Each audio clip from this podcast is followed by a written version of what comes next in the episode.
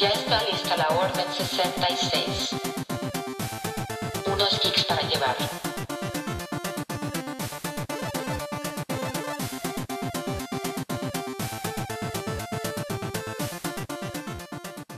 Bienvenidos geeks a su programa, a su programa, a su podcast favorito. Como siempre, empezando cagándola. Espero que hayan disfrutado el episodio anterior y a ver, ¿cómo has estado, compañera? Muy, muy bien, muy bien. no se olviden de seguirnos en redes sociales y escuchar los capítulos anteriores. He estado muy bien. ¿Tú cómo has estado? Muy bien también. ¿De qué nos vas a hablar hoy? A ver, cuéntame. Bueno, pues como hemos dejado, eh, pues aquí retomando, como tú, como tú comprenderás, este,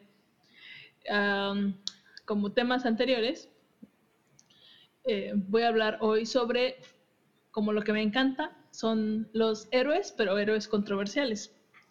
Y estos héroes, em, pues, digamos que... ¿Vas a hablar de Salinas de Gortari? Ay, sí. de Porfirio Díaz. los, anti- los antihéroes de la revolución. Este, No mames. eh, bueno, estos héroes se volvieron como populares entre el 2006, 2007, pero para nosotros aproximadamente en el año pasado y antepasado, por una serie de Amazon. Ah, ok, ok, ajá, sí, ya sé cuál. Y estoy hablando de The Boys, no The Boys como de la voz, A la no, madre. The Boys de los muchachos. A la Hostias. madre. No, no, madre. Y bueno, eh, así que si no han visto eh, la serie, les recomiendo que pongan eh, pausa, vayan a verla, las dos temporadas y regresen. Y regresen.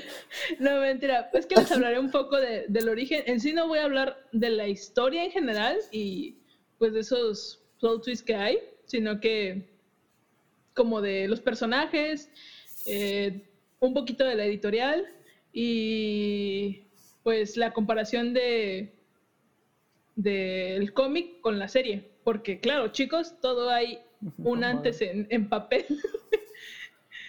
Entonces, pues sí va a haber como un poquito de spoilers. Entonces, Mm. pues bueno. Y bueno, hace algún tiempo, en el 2006, Wild Storm Studio, uno de los tantos subsellos de DC Comics, Ah, no le encanta tener subsellos, ajá. Comenzó una serie regular llamada The Boys, Los Chicos, creada por Garth Ennis, conocido por ser uno de los guionistas, bueno, se volvió muy popular a partir de la serie de Predicador, y ese bajo el subsello de Vértigo, y pues gracias a esta, pues a este cómic como que empezó a revolucionar Vértigo. Ya ves que tenemos como lo que había dicho antes, tenemos la línea de, de Constantine. Y estos, es- Vértigo tiene como un, una trama más oscura, más negra, sarcástica, este, y así, como dark. Y bueno, y su trabajo se ve reflejado en The Voice, porque se caracteriza por la extrema violencia, el humor negro, sarcasmo, alucinaciones o también a como a parodiar a los superhéroes. Y todo es, y pues los personajes fueron gracias a Derek Robertson, dibujante, que pues gracias a él pues tenemos a estos personajes.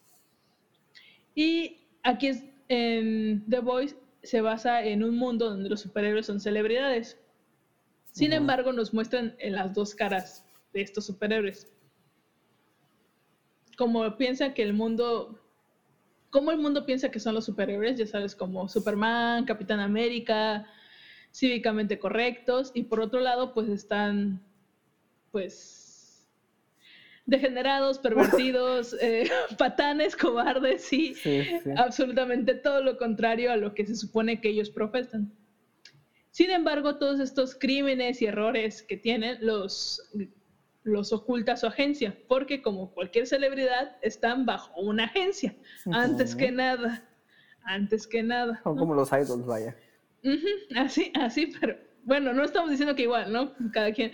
Pero recordemos que. Que tienen personas- agencia, que tienen agencia, me Sí, refería a Hay eso. que aclarar, hay que aclarar. No vayan a venir a... Hay que aclarar. Bueno. Y esta agencia se llama Boat. ¿Boat? Y recordamos que son, pues, pues celebridades, ¿no? Y, y esto hace que oculten todos sus actos y, pues ya, pues público, pues bien dicen, ¿no? Corazón que no ve, corazón que no siente. Así como... ¡Órales! Sí, aquí refranes mexicanos, que? Aquí tenemos de todo, ¿eh? Ujú. Ahí sí. y bueno, y estas celebridades, vamos a empezar por las celebridades, ¿no? ¿Qué pensaremos que son los anteriores? Pero no, no amigos, esta serie no se trata de esto. y esta- estas celebridades o héroes está conformado por un grupo de siete. Y eh, bueno, aquí hablaré, ha- haré la comparación cómic y eh, serie. Y este grupo de siete, pues son, tienen superpoderes y así, super wow. Empezando por el líder, que es Homelander, que es el poderoso héroe jamás visto o creado por el mundo, o sea, un Superman. Literalmente es una sátira a Superman. Y, eh, pero mientras que todo el mundo lo admira y así, eh, mientras nadie lo ve, es el mayor sádico, narcisista y manipulador, o sea que tiene exactamente la triada oscura de McDonald, que es una triada de la personalidad para pues crear a un ¿De McDonald's? McDonald, Ah, no McDonald's, no la yo McDonald's. dije, ¿qué? ¿El McTrio? el Mac Trio, ándale, el Mac Trio. Y entonces, este, eso crea a, pues a un personaje, obviamente, sociópata, porque realmente Homelander no le importa absolutamente nada ni nadie en el mundo. Y eso lo, se puede ir viendo a lo largo de la serie. La segunda que tenemos es a Queen Maeve, o una sátira a la Mujer Maravilla, pues literalmente está vestida y ilustrada como la Amazonas, con la mayor fuerza física y resistencia dentro del grupo, independiente, voraz ante el público. Pero de- detrás de esto, o sea, en la serie, está desilusionada por el sistema en el cual, pues esto la hace un cobarde de no querer salir de su zona de confort. Y en el cómic la hacen totalmente descarada. O sea, es una diva que no le importa absolutamente nada, aún estando frente al público. Y lo único que le importa son los lujos mundanos y tiene cero empatía. Que en la serie podemos ver que sí crea de cierta forma empatía con el público y también con su novia. O sea, tiene algo ahí aún rescatable, humano, Sí. pero en el cómic no. O sea, Mm, Eh. ok, ok. A Train, la celebridad de los siete, el más veloz del grupo, deportista, saludable, amigable, pues ya sabemos a quién se refiere aquí la sátira, ¿no? O sea, el Ujú. mismísimo Flash. Sin embargo, atrás de todo esto es adicto a la fórmula que les hace tener superhéroes. Así es, amigos, es un cricoso. Llamada compuesto B, para poder mantener para poder mantener su poder y aparte de eso poder mantener los primeros lugares eh, como celebridad porque es un atleta, entonces gracias a eso recibe patrocinios. Y en el cómic lo tendríamos más parecido a la personalidad mm, de Black Noir, Ah, Ok. o sea, totalmente lo contrario. Un poco callado, este. Ajá. Ah, no. Sí, sí, sí. Ah, perdón. me- Ay, no, perdón, se me fue, amigos. se me fueron las líneas. Allá. Ay, no. Edita esto, por favor. Otra. Sabes que no. Está bien, perdón. No, él, él sigue siendo alegre, rebelde, pero porque salió de un grupo de adolescentes, es el más joven del grupo, por lo cual eh, sigue siendo gracioso, pero no es la personalidad o celebridad como lo hacen ver en la serie. The Deep posee la habilidad de comunicarse con los seres del mar, respirar bajo el agua y es el modelo del grupo en la serie. Pero por otro lado es un patán y cobarde. Y dentro del cómic, esto creo que también es importante porque eh, cambia la narrativa dentro del cómic como de la serie. Pues es un personaje afroamericano Y él es el más serio del grupo, me confundí aquí. Los te- tengo los... Es el personaje más serio del grupo y eh, su traje es el de un buzo Mm, con capa. Entonces es muy diferente a como lo... Uy. Muy diferente a como lo reflejan en la serie. Y ahora, el antes mencionado Black Noir es el miembro más silencioso de la serie y también del cómic, porque de hecho casi no se habla de, o sea, no se sabe mucho de él y se podría decir que su único mal es ser demasiado leal a la agencia. Esto es Y- su único mal nada más. no su único mal nada más. Pues es que no, mm, ¿sabes? Y a diferencia de la serie, que es como un tipo, mm, pues, Deathstroke, eh, aquí eh, su- él está hecho de energía cósmica, por eso es de color negro como con, e- bueno, en el cómic como color negro con estrellitas. Bueno, puntitos, no estrellitas, o sea, estrellitas me refiero al universo, ¿no? De Sí, sí. energía, la energía cósmica. Negro con Swarovskis. Es ándale, así es su traje. O sea, así él es, él es todo. Y, ejemplo, para mí podría ser como una mini sátira a Doctor Manhattan, Pero pues no, no sé, como no se habla mucho de él, lo podemos argumentar un poco más. El siguiente es Translúcido, eh, su nombre en español. O- y pues como dice su nombre, pues su habilidad es hacerse translúcido, no invisible, aguas, aguas. Ahí vienen todas las palabras. Porque su piel está hecha de un metame- metamaterial de carbono duro, como un diamante, que lo deforma a la luz y es lo que lo hace invisible o translúcido. Pero en realidad usa esta habilidad para ser un pervertido y esconderse en los baños para espiar absolutamente a todas las personas. What the fuck? Y en el cómic, pues, de hecho cambia todo porque no se puede hacer ni translúcido ni invisible. Y su nombre se llama Jack Júpiter. Lo único que se queda es el endurecimiento de su piel y aparte la capacidad de volar. Mm. Entonces, pues sí lo hace, pues diferente porque, pues cambia el hecho de que nos puede hacer invisible para hacer ese tipo de cosas. Sin embargo, sigue siendo un mujeriego y pues un patán. Y por último tenemos a Starlight, la más reciente integrante del grupo. Y pues ella se podría decir que es la buena, por así decirlo. O sea, mm. Sin embargo, en ocasiones se deja llevar por la- el ambiente de la agencia. La misma forma en el cómic, creo que es uno de los personajes que casi no cambia eh, en la narrativa. Y, explico sus nombres y poderes para, pues, hablarles de los verdaderos protagonistas de la serie. Porque ellos son los superhéroes, pero hay que aclarar algo. En The Voice no hay ni buenos ni malos, ¿sabes? O sea, realmente, no sé. Es, creo que está, está padre porque no puedes tomar como un partido en sí. Ah, ¿no? O sea, sí, pero, o sea, sí, pero, Pero no. pero no. Pero a veces te cuestionas, ¿debería? ¿Realmente debería? Y bueno, eh, la historia en sí arranca con el, el primer personaje llamado Hughie. Un chavalito, chavalito. que en realidad no es un chavalito, amigos, pero bueno. Que está traumatizado tras ver a Train, el superhéroe veloz, matar accidentalmente a su novia. O sea, literalmente ¡uf! pasa y, y ya no está. Por la velocidad que lleva es como si se hubiera impactado contra la novia y pues se desintegra.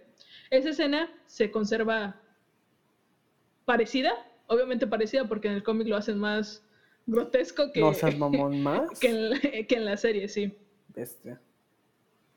Por lo que crea una sed de venganza en él. Gracias a esto conoce a Billy Butcher, que encabeza un grupo de personas normales que quieren vengarse de estos asesinos, como el que ya llam- llamamos anteriormente Homelander. Y pues este tipo de personas en la serie son personas normales. Y en el cómic son, super- son eh, bueno, tienen habilidades, superhéroes. Y Billy Butcher es un operador de la C SAS. CAS. Sas. ¡Sas! Sas culebra. ¡Sa, sa, sa! Este, bueno, y que cree que Homelander es el responsable de la sa- desaparición de su esposa. Ajá, baraja. Que, pues así que muy equivocado no estaba, ¿verdad? Ajá. Y en el cómic está igual. O sea, el por qué lo odia y todo lo demás. Sin embargo, eh, la creación del personaje es diferente. Pues eh, no tiene barba y es mucho más violento y mucho más salvaje que en la serie. La madre. Y aquí el, el primer personaje que había dicho, Hughie, Ajá. Hughie Campbell. Si comparamos su representación con los cómics y la serie, eh, sin contar el origen, que dije que es el mismo, es completamente diferente. Porque en el cómic es un escocés de 19 años que siempre se adapta, se adapta a la situación y por, gracias a eso se vuelve como un crack en la estrategia. Y en la serie, ah, y aparte de esto, eh, tiene un parecido a, al actor que le hace de su papá, Simon Peck, Ajá. que de hecho se- los autores se basaron en él para hacer al personaje de Hughie. pero pues lo pusieron como su papá en la serie, no como él. Y en la serie es un estadounidense de 25 años que de igual manera tiene dos test de, de estrategia, pero lo hacen más inestable, o sea, de- dentro de sus decisiones, cómo, cómo las toma, el por qué las toma, como que lo hacen más, más chavalito, chavalito. Madre. Ajá. El siguiente es Mother's, Mother's Milk o Marvin T. Milk. Ujú. Y aquí, aquí viene su, su, el por qué le dicen así. Anteriormente era médico del cuerpo de marinos en la serie y motivado por su padre para derribar a Bob. Por, bueno, su padre lo intentó, intentó derribar a la agencia por medio de pues, causas legales, porque era abogado. Mm. Y este, pero sin embargo, pues esto lo motiva a meterse al cuerpo de marinos y luego conoce, gracias a eso, conoce a Bill Butcher y forman el equipo para poder este, destruir a, pues, a, a Vogue y a todos los superhéroes, ¿no? Bueno, a los a las celebridades. Vamos mejor, esa es una mejor palabra. Ujú. Y pues quizás es el más parecido de sus dos versiones, o sea, como físicamente, ¿no? Ujú. Sin embargo, en el cómic, eh, este tiene super fuerzas, super fuerza desde, o sea, como si fuera un mutante desde que nació, Sí. sí, gracias a la leche de, de su mamá, o sea, la leche materna. Por eso se llama así, porque su mamá trabajaba en un complejo, un, un complejo de un com- ¿Eh? una industria, es que una industria donde tenían el, Eh, eh, el complejo B Ok, acá, acá, ya, ok. Ajá. Entonces, gra- este, gracias a eso, su mamá se volvió como radioactiva, por así decirlo, y su leche, cuando nació Marvin, es lo que le daba la superfuerza. Mm, Y de ahí viene el nombre de Mother's Milk, de superhéroe. El siguiente es Frenchy, un traficante de armas internacional, experto en municiones, artillería, infiltración, comunicaciones y lucha contra Vogue como su redención. Aquí pues va todo normal. Sí, o sea, el, el hecho de que en el cómic tome complejo complejo B, Ajá. es que no es complejo B, compuesto B, es complejo B es otra cosa. Y ahorita todo el mundo va a tomar complejo B, ¿no? Perdón, amigo. No, completo. Ay, Compuesto. No esperen nada de mí después de reírme por 15 dálmatas. O sea, compuesto B. Teniendo origen, este, pues parecido, ¿no? Y el. ten- Jesucristo Santo. ¿Qué pedo? Es que me quedé pensando en complejo, completo B. Pero ok, este, el compuesto B. Eh, esto lo hace más como hábil en todas sus demás habilidades. Sin embargo, su origen en el cómic es más turbio de su origen en la serie. Lo cual hace que su redención, por así decirlo, sea más significativa. Y The Female el miembro con mayor fuerza en la serie y el único que tiene superpoderes dentro de este grupo en la serie. Eh, pues es, es prisionera y gracias a esto es inyectada involuntariamente por el compuesto B. Sin embargo, el, como dije en el cómic, pues ellos ya tenían este, pues, poderes, ¿no? Y bueno, también en los cómics, gracias que los cómics son mucho más violentos y explícitos, como dije, The Voice este, fue cancelada en el 2017, porque DC madre. Comics dijo, o sea, salió en el 2016 y todo bien, ¿no? Y ya después en el 2017 dijeron, bye. Entonces, ¿No era solo- 2006? 2006. Perdón, perdón. ok. 2006 y fue cancelada de Tajo en el 2007. Y esto fue porque DC Comics dijo que no les gustaba el tono antiheroico de la serie. Porque literalmente, pues sí, estaban haciendo una parodia de la Liga de la Justicia. O sea, como la crítica. Porque le- por lo que les dijeron como de, pues sí está chida, síguela haciendo, pero aquí no. Entonces DC liberó todos los derechos, o sea, literalmente no la querían, o sea, porque liberó todos los derechos para que Ennis y Robertson pudieran eh, encontrar otro editor y poder seguir eh, dando la serie. Aunque Robertson, el dibujante, tenía contrato exclusivo con DC Comics, pero le dieron permisos especiales para que pudiera continuar haciendo la serie. Por suerte, varios editores pues ya le habían echado un ojo. Y gracias a esto hicieron un recopilatorio de las seis entregas que ya tenían, o sea, dentro de ese año, para publicar el número 7, ya en el 2007, por el sello de Dynamite Entertainment. No, no, no, no, no, Na, no, na, eh. Ajá. No. y hicieron prólogos con Simon Pegg. Oh. Y pues este es como el guiño que le, hici- que le quisieron dar en la serie para que se quedara, o sea, siguiera como la esencia. Y otra de las diferencias, tal vez una de las más grandes, es de Strongform o Liberty en la serie, que es uno de los eh, eh, que sale en el- la segunda temporada y es el nuevo integrante de, de Seven o de las celebridades. Sin embargo, en el cómic es hombre y en la serie es mujer.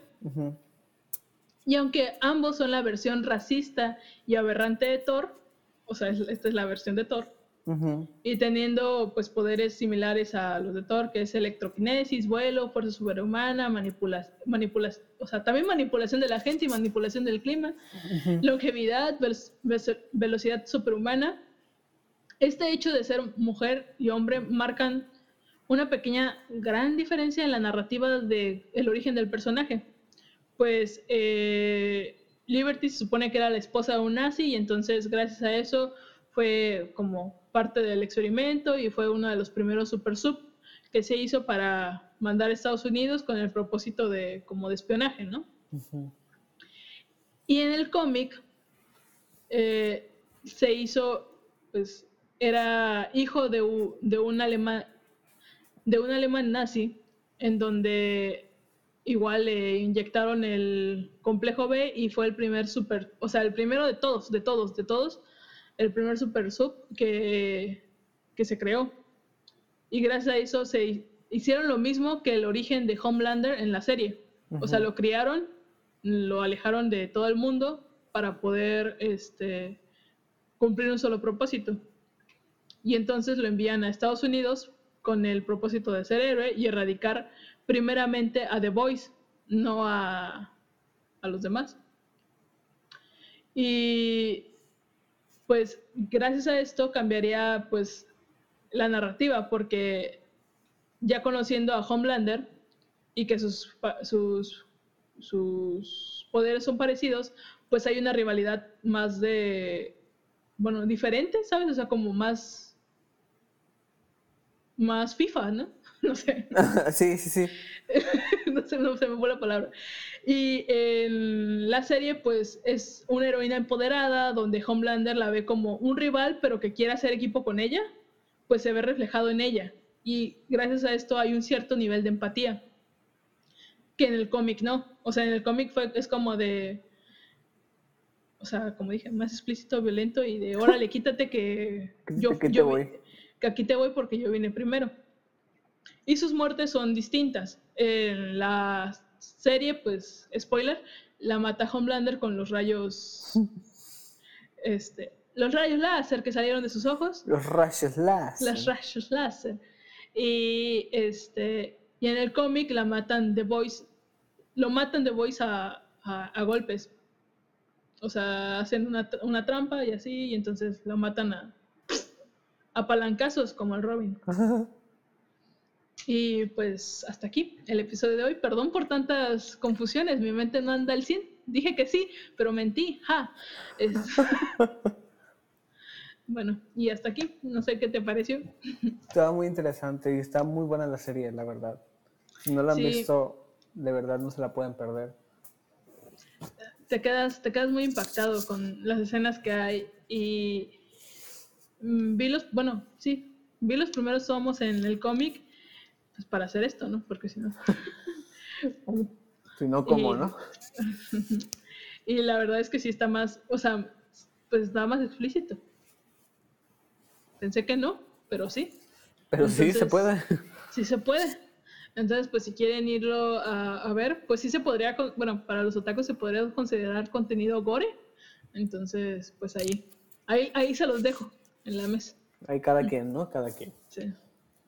Y bueno, hasta aquí el episodio de hoy. En serio, perdón por las interrupciones. Espero les haya gustado. Eh, y nos vemos la siguiente semana, Geeks. Bye. Compártanlo con sus amigos. Nos vemos. Bye.